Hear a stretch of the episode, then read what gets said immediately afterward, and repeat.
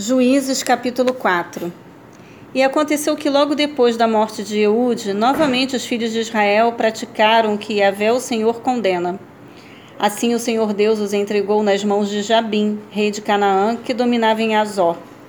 O comandante do seu exército era Císera, que habitava em Arosete Agoim. Os israelitas se lamentaram e clamaram a Yahvé, porque Jabim, que possuía 900 carros de ferro, os estava subjugando há 20 anos. Nesta época, Débora, uma profetisa casada com Lapidote, julgava e liderava Israel. Ela sentava-se debaixo da conhecida tamareira de Débora, que ficava entre Ramá e Betel, nas montanhas de Efraim. E os filhos de Israel costumavam vir até ela para que ajuizasse sobre suas causas e questões. Certa ocasião, Débora mandou chamar Baraque, filho de Abinoão, da cidade de Quedes, da tribo de Naphtali, e lhe declarou: Yahvé, Deus de Israel, em verdade te ordena: prepara-te, toma contigo dez mil homens dentre os filhos de Naphtali e os filhos de Zebulon, e vai ao monte Tabor. Eis que farei com que Císera, o chefe do exército de Jabim, marche com seus carros e as suas tropas até o rio Quizon, a fim de guerrear contra ti. Contudo, eu os entregarei em tuas mãos e tu os vencerás. Então Baraque rogou a Débora: Se tu vieres comigo, eu irei. Mas se não vieres comigo, também eu não marcharei.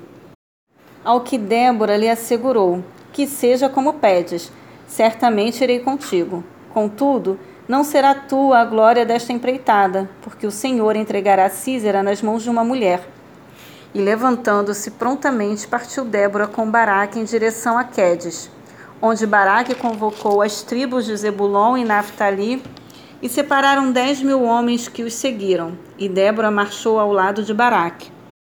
Entre mentes, o queneu Eber tinha se separado dos demais queneus e do clã dos filhos de Obabe, sogros de Moisés, e tinha armado a sua tenda perto do carvalho de Tissanaim, que localiza-se nas proximidades de Quedes. Anunciaram a Císera que Baraque, filho de Abinoão, havia subido ao Monte Tabor. Císera convocou todos os seus carros de guerra, 900 carros de ferro, e todas as suas tropas, de Arosete a Goim ao rio Quizon. Então Débora afirmou a Baraque: Dispõe-te, porque este é o dia em que o Senhor entregou Císera nas tuas mãos. Porventura não marchou Yahvé à tua frente? Em seguida, pôs Baraque, desceu do monte Tabor e dez mil soldados após ele. E Avé encheu de pânico a Císera e aniquilou todos os seus carros de ferro e todo o seu numeroso exército diante de Baraque. E Císera saltou do seu carro de ferro e fugiu a pé. Baraque perseguiu os carros de guerra e os soldados inimigos até Arosete Agoim. Todo o exército de Císera foi morto ao fio da espada, não sobrou um só adversário vivo. Císera, contudo, fugiu a pé em direção à tenda de Jael, esposa de Eber, o queneu, porquanto havia paz entre Jabim, rei de Azor, e o clã do queneu Eber. Saindo Jael ao encontro de Císera, ofereceu-lhe: Entra, senhor meu, entra na minha tenda, não temas. Ele prontamente aceitou-lhe o convite e ela o cobriu com tecido. Então ele lhe rogou: Dá-me, peço-te, de beber um pouco de água, porque tenho sede. Ela abriu um recipiente feito de couro que continha leite, deu-lhe de beber e o cobriu de novo. E Císera recomendou à mulher: Põe-te alerta à entrada da tenda, e há de ser que, se vier alguém te perguntar: Há alguém aqui? Responde imediatamente: Não. Então Jael, esposa de Eber, tomou uma estaca da tenda e lançou mão de um martelo, e foi-se mansamente a ele e lhe cravou a estaca na têmpora, atravessando-lhe a cabeça até fincar na terra. Ele dormia profundamente, vencido pelo cansaço, e assim morreu. E eis que surge Baraque perseguindo a Císera.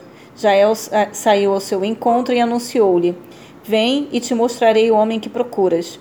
Ele entrou com ela e contemplou Císera caído, morto, com a estaca atravessada nas têmporas.